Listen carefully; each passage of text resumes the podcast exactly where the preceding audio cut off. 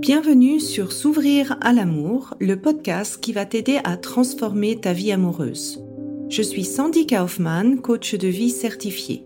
Sur ce podcast, je t'aide à comprendre et à changer tes mécanismes en amour afin de rencontrer la personne qui te correspond et construire une relation de couple épanouie. Tu y trouveras des réflexions, des exercices concrets tirés de mon activité de coach et de l'approche psycho-corporelle que je pratique, ainsi que des conversations inspirantes avec des experts ou des personnes comme toi et moi qui t'expliqueront leur chemin personnel pour s'ouvrir à l'amour.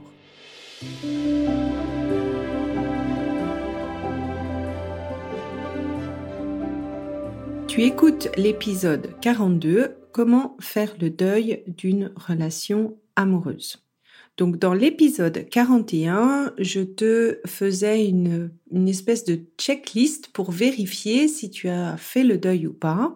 Et là, dans l'épisode 42, tu reçois bah, les premiers conseils pour comment arriver à faire le deuil d'une relation amoureuse. Comme l'élément principal pour arriver à faire le deuil d'une relation amoureuse, c'est de tirer les leçons de ce qui n'a pas marché. Si tu as envie d'approfondir le sujet, tu peux prendre part à mon workshop qui se déroulera à la mi-novembre. C'est un workshop payant où tu vas travailler sur ta rupture personnelle pour commencer à avancer. Je te mets les liens de euh, ce workshop dans l'épisode.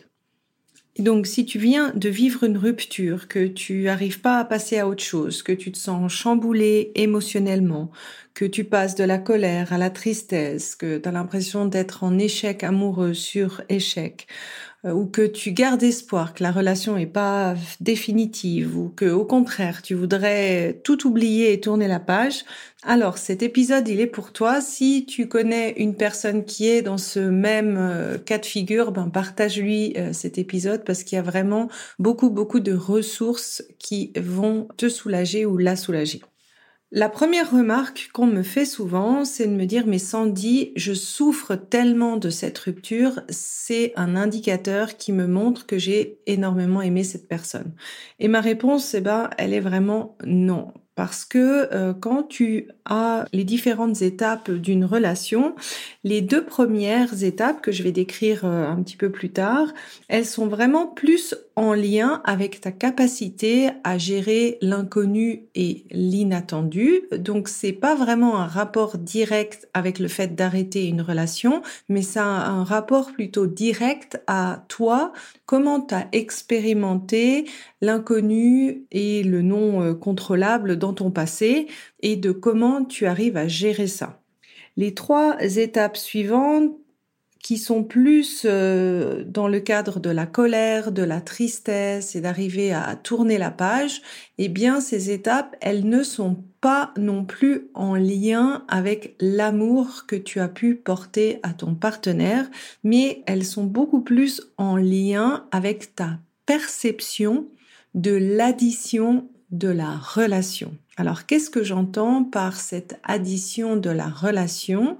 En fait, c'est la perception de ce que tu as investi, fait ou sacrifié pour la relation versus ce que tu as perçu que ton partenaire t'a donné en retour dans cette relation. Et donc, si dans la relation, tu as eu ce sentiment de t'être beaucoup sacrifié, d'avoir beaucoup donné et peu reçu, ben à ce moment-là, ben l'addition, quand la relation s'arrête, elle est plutôt en ta défaveur. Et c'est souvent dans ces cas-là, en fait, que les vagues émotionnelles sont fortes parce que ben, tu soldes les comptes et tu réalises, si tu veux, à quel point tu as trop donné ou tu t'es trop investi, attention, selon ta perception. Et donc j'espère que cette première remarque déjà va t'aider à mettre de la distance par rapport à ce que tu ressens et à ne pas mettre une corrélation de ce que tu ressens maintenant, c'est forcément lié à l'ampleur de l'amour que tu avais pour cette personne. Je dirais que grosso modo, pour une rupture, il y a cinq étapes. Donc il y a plusieurs théories. Certaines personnes disent qu'il y a sept étapes ou trois étapes ou autres.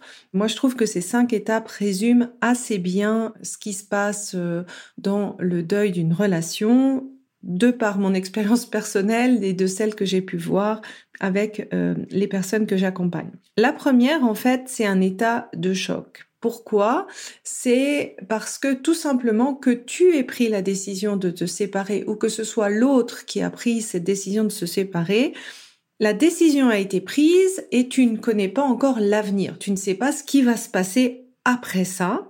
Et donc, ton corps, en fait, il se met en alerte. Il peut même y avoir des manifestations assez physiques. Donc, tu peux sentir une boule à l'estomac, tu peux avoir ce sentiment de besoin de pleurer tout le temps, d'avoir l'impression que le sol part euh, sous tes pieds, ou même que tu es un peu comme euh, tu ressens plus rien du tout. Tu peux même avoir cette sensation d'être dans un déni total, c'est-à-dire que tu crois même pas vraiment que la relation, euh, elle est finie. Et tous ces symptômes, en fait, c'est des mécanismes de protection de ton corps pour t'aider à gérer euh, ce choc. Et ça, c'est vraiment important d'en prendre conscience parce que c'est pas à ce moment-là que ça vaut la peine de se raisonner. À ce moment-là, ton corps, il est en alarme et la première chose qu'il a besoin, c'est de sortir en fait de ce euh, système d'alarme, de ce mode survie. Donc, pour arriver à faire ça, il faut passer par le corps. Quand euh, j'ai euh, des personnes que j'accompagne qui viennent de vivre une rupture, moi, je fais un massage en fait un peu spécial qui est inclus en fait dans le programme S'ouvrir à l'amour et que je fais aussi en extra pour ce genre de d'occasion où en fait je les aide à sortir tout ce, ce choc qui a été accumulé dans le corps. Toi, tu peux le faire à ton niveau en faisant du sport, en faisant du yoga, en faisant des exercices de respiration, ou à chaque fois que tu ressens cette tristesse, en fait, tu peux euh, faire un exercice que je te donne en fait sur ma page euh, internet, pas dans les notes de l'épisode parce que c'est pas facile à montrer, il faut une vidéo, mais dans l'article qui correspond à l'épisode 42 sur mon site. Ce que je peux te recommander aussi, si tu vois que c'est particulièrement fort, tu peux prendre des gouttes euh, Rescue, des fleurs du docteur euh, Barr, bien sûr si c'est OK pour ton médecin traitant, pour aider le corps à éliminer en fait ce stress émotionnel qu'il vient de recevoir. La deuxième étape, en fait, c'est de se sevrer de l'absence de l'autre. Alors, quand tu as été en couple pendant un certain temps avec quelqu'un, que vous dormiez ensemble ou que vous partagiez pas mal de moments ensemble, le corps, en fait, il s'habitue à un cocktail hormonal qui est libéré par simplement par la présence de l'autre. Donc c'est un mélange de dopamine, d'ocytocine, etc. Et en fait, quand tu te sépares de cette personne, c'est littéralement comme si tu rentrais en sevrage de ce cocktail hormonal un petit peu comme si tu étais en sevrage d'une drogue. Et ça, en fait, c'est peu importe si la relation, elle était épanouissante ou pas, parce que c'est vraiment lié simplement à la présence de l'autre. Et donc, quand tu as cette séparation, pour arriver à te faire ce sevrage en douceur, eh bien, tu peux essayer de compenser en euh, passant du temps avec des personnes qui te sont chères, que tu apprécies, en passant du temps en étant entouré. Je sais que des fois, en fait, la sensation ou le, besoin qu'on peut avoir, c'est de s'isoler, euh, de mettre sa couette, euh, de regarder Bridget Jones à la télé. Mais si tu vois que tu es particulièrement sensible à cette absence, ben à ce moment-là, là, ça serait un signal qui te dit, ben voilà, ça c'est le cocktail hormonal, ce sevrage qui est un petit peu plus dur pour toi. Et à ce moment-là, se faire entourer de proches, ben ça aide pas mal.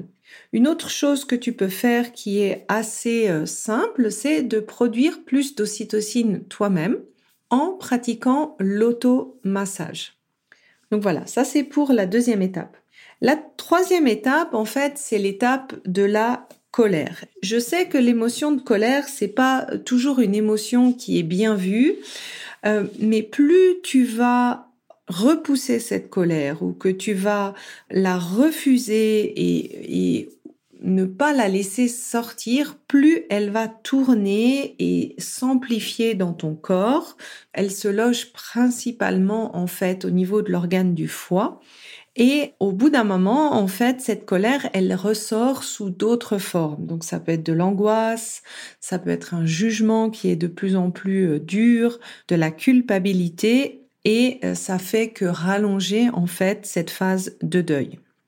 Donc ce que tu peux faire, c'est vraiment d'accueillir cette colère. Et ça peut être la colère que tu as envers toi parce que tu as laissé faire certaines choses, parce que tu n'as pas fait certaines choses, parce que tu aurais pu faire d'une autre manière certaines choses. Et ça peut être aussi la colère envers l'autre partenaire. Quand je parle de colère, je parle bien sûr de ces deux catégories. Alors, pour accueillir ta colère, la première chose que tu peux faire, c'est par exemple d'aller dans une forêt. Des fois, ça fait du bien de crier, taper dans un coussin. Tu peux exprimer toute ta colère dans un miroir. Le but, c'est vraiment de la faire sortir. Et j'ai aussi un exercice que tu pourras voir sur la page internet de cet épisode sur mon site qui est tiré du Kundalini Yoga qui s'appelle les points de la colère et qui vraiment libère, libère cette colère, qui évite que tu imprimes cette colère en toi et dans ton corps. Je te mets également dans l'article le lien vers un rituel du pardon que tu peux faire parce que souvent la colère que on ressent vis-à-vis de l'autre, ben c'est une forme un petit peu euh, détournée d'une colère qu'on a vis-à-vis de soi pour des choses qu'on a laissé faire, pour des choses qu'on n'a pas parlé ou dialogué.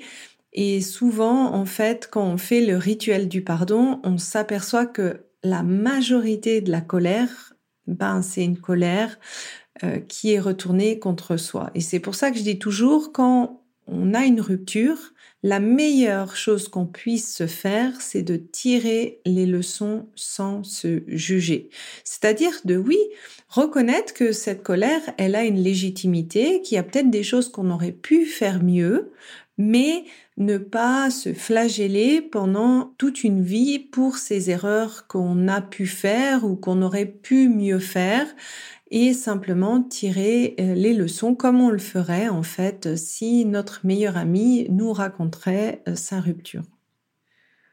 Après cette étape de colère, en fait, la quatrième étape, c'est vraiment l'étape de deuil à proprement dit, cette phase un peu de tristesse profonde et c'est souvent une phase qui est assez difficile parce que c'est pas comme dans euh, le deuil d'une personne qui, qui est décédée on se rend compte en fait que la relation s'est arrêtée par choix et donc la personne est encore là, elle est encore vivante. Non pas que je veuille minimiser le décès et le deuil d'une personne, mais c'est vraiment en fait différent parce qu'on a toujours un peu notre cerveau qui va vouloir euh, nous amener dans, dans, dans, cette catégorie qui dit ah bah oui il préfère vivre seul qu'avec moi ou il préfère une autre que moi. Et c'est ça qui fait qu'une rupture euh, amoureuse est plus difficile. Et cette phase de tristesse en fait elle est inévitable et elle est importante en fait parce que c'est un processus mental qui te permet de fermer tes espoirs par rapport à cette relation et qui te permet d'accepter la situation pour passer à autre chose. Et dans cette phase-là, on peut vraiment sentir un peu comme une phase un peu dépressive où on a plutôt envie de s'isoler, où on a des phases où on a envie de pleurer, etc., etc. Et ce qui aide en fait à passer le cap, c'est justement de faire cette étape de tirer les leçons. Déjà de se dire, mais qu'est-ce qui marchait bien dans cette relation? Parce que souvent, tu n'as pas tout fait faux ou vous n'avez pas tout fait faux. Il y avait des choses qui marchaient bien et ça, c'est des ressources en fait que tu as euh, déjà en toi et qui vont te servir pour ta prochaine relation. Ensuite, tu peux regarder, ben, identifier quelle est ma part de tort. Qu'est-ce que j'aurais pu faire de différemment, que ce soit dans la communication, que ce soit dans mon comportement, que ce soit dans euh, la clarification de, points importants, etc., etc. Et de te dire, ben voilà, ça, cette part-là, cette part de de tort, je l'assume et je me dis, ben, pour la prochaine fois, je sais ce que je ferais de différemment. Il y a également la part de tort de ton partenaire parce que dans une relation, je dis toujours, on est responsable de son 50% et l'autre est responsable de son 50%. Donc là, identifier en fait la part de tort de ton partenaire, ça aide aussi à te libérer de ce sentiment d'être le, le fautif ou la fautive, que ça soit à cause de toi que la relation s'est arrêtée et un petit peu ça t'aide à relativiser et pas tout mettre sur toi en fait. Et la dernière partie que j'invite systématiquement à faire, c'est de se dire mais ok, est-ce qu'il y a quelque chose dans cette relation qui se répète dans mes relations précédentes? Et si tu te rends compte que, je sais pas, finalement, dans cette relation, tu as vécu une forme de trahison et que cette trahison, bah, elle se retrouvait sous différentes formes dans une autre relation, alors ça, ça devrait te mettre la puce à l'oreille que là, il y a un schéma amoureux qui se répète et que cette répétition, en fait, elle n'est pas forcément liée avec la relation que tu as vue, mais plutôt liée avec des expériences passées et ta vision inconsciente de l'amour.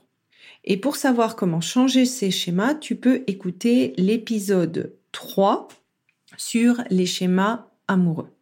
Je te donne également dans l'article un lien vers une méditation qui va t'aider à faire le deuil d'une relation plus rapidement et qui t'aide à sortir de cette phase un petit peu euh, de tristesse profonde, qui t'aide à te remonter. Là, l'idée, c'est pas de bloquer la tristesse, c'est de l'accueillir, de la vivre, mais plutôt de te dire, OK, je, je la vis par le corps, je l'intellectualise pas dans ma tête, parce que quand tu intellectualise cette tristesse dans la tête, qu'est-ce qui se passe? C'est ce vélo mental qui répète je suis malheureux, je suis triste et c'est à ce moment-là en fait où tu tu veux t'enfoncer, t'enfoncer, t'enfoncer. Accueillir sa tristesse, c'est passer par le corps. S'enfoncer, c'est les histoires que tu te racontes au moment où euh, tu as ressenti cette tristesse et qui finalement entretient et amplifie la tristesse que tu ressens. Donc là, ce que moi je t'encourage quand tu vois en fait que cette tristesse, elle devient euh, forte, ben passe par le corps, soulage-toi pour éviter de, de rentrer dans ce vélo mental. Et enfin, la dernière étape, c'est l'acceptation et tourner la page. Je dis souvent qu'on est euh, notre pire ennemi. Et dans le cas d'une rupture, des fois, j'entends plusieurs formes de punition indirecte. La première forme que j'entends souvent, c'est ah bah Sandy, il faut que je me sois totalement remis pour arriver à me remettre en relation, ou bien il faut que j'arrive à à changer cet aspect de moi totalement avant de pouvoir me remettre à la recherche d'un partenaire. Et là, en fait, cette étape d'acceptation, c'est pour moi cette décision de te donner le droit à une nouvelle chance. Parce que si tu te donnes pas ce droit, eh bien, tu ne vas pas voir les chances et les opportunités qui se présentent à toi. Alors oui, c'est extrêmement important de tirer les leçons, de savoir ce que tu veux changer, etc. Mais à un moment donné, c'est aussi de se dire, bah oui, j'ai fait une erreur, cette relation, elle n'a pas marché, mais j'ai aussi le droit d'envisager l'avenir différemment. Et donc là, c'est d'arriver à décider jusqu'à quand tu veux être en deuil. Et à partir de quand rester en deuil est une forme en fait indirecte de auto-punition. Dans cette étape d'acceptation et de, tourner la page et d'envisager l'avenir de manière positive, ça va te demander de consciemment regarder le positif, regarder les choses que tu peux changer, parce que notre cerveau va toujours essayer de nous ramener vers le négatif. Il va toujours te rappeler ce qui s'est passé dans cette phase de rupture, et là, ça demande de consciemment le reguider vers les choses qui vont bien, vers les choses que tu es en train de changer, vers les leçons que tu as apprises, dans cette phase-là. Je te donne un exemple euh, qui arrive assez couramment. Souvent, on me dit, mais Sandy, tu sais, à chaque fois que, que je vais à certains endroits, bah, il y a cette nostalgie qui, qui revient parce que je repense à mon ancien partenaire et là, on a vécu des super moments. Eh bien là, en fait, au moment où tu as cette pensée, tu peux te dire, oui, mais, ok, ouais, j'ai eu cette bonne expérience, mais comment j'aurais envie de le vivre dans ma prochaine relation Qu'est-ce que j'aurais envie de vivre d'autre ou de différent? Et de, de te donner euh, le droit de penser à un nouveau domaine des possibles. Ici, il n'y a pas une date qui dit bah non là maintenant il faut arrêter d'être euh, en processus de deuil et tu dois être prête pour rencontrer quelqu'un. Mais euh, mon invitation c'est plutôt que tu essayes de ressentir Jusqu'à quand j'étais vraiment dans un deuil où j'ai besoin d'accueillir mes émotions et c'est vraiment bénéfique pour moi? Et à partir de quand j'ai l'impression que je reste enfermée dans ce cercle que je que je connais par peur en fait d'aller vers quelque chose de nouveau qui présente aussi une forme de risque où c'est aussi normal de se dire ah bah j'ai peur de répéter les mêmes erreurs.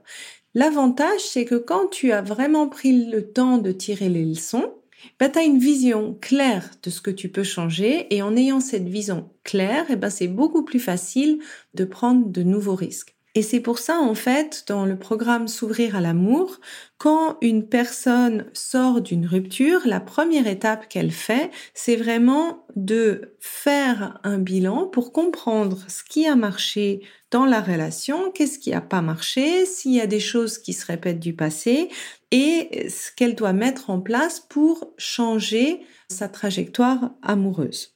Et bien sûr, après, de passer à la pratique en gardant cet état de conscience, en se rappelant de toutes ces leçons et en changeant petit à petit les comportements qui faisaient défaut avant. Donc j'espère que cet euh, épisode sur le deuil d'une relation t'a plu. Si tu veux approfondir, ben, je t'encourage à venir rejoindre le workshop où tu pourras me poser des questions en live. Et si tu as envie de transformer ta, ta vie amoureuse, de changer les schémas que tu as pu identifier au moment de cette rupture, eh bien, c'est bien sûr le programme S'ouvrir à l'amour qui est le programme le plus complet que je propose à ce jour. J'espère que cet épisode t'a plu et aura été source de réflexion pour toi. Pour continuer d'échanger, rejoins-moi sur Instagram via Sandy Kaufman Love Coach et n'hésite pas à me partager en commentaire ce qui t'a aidé dans cet épisode. Et enfin, si tu es prête à t'ouvrir à l'amour et à transformer ta vie amoureuse, je t'invite à rejoindre mon programme de coaching S'ouvrir à l'amour. Tous les détails se trouvent sur mon site sandykaufman.ch. Et n'oublie pas, il n'y a que tes peurs qui te séparent de l'amour.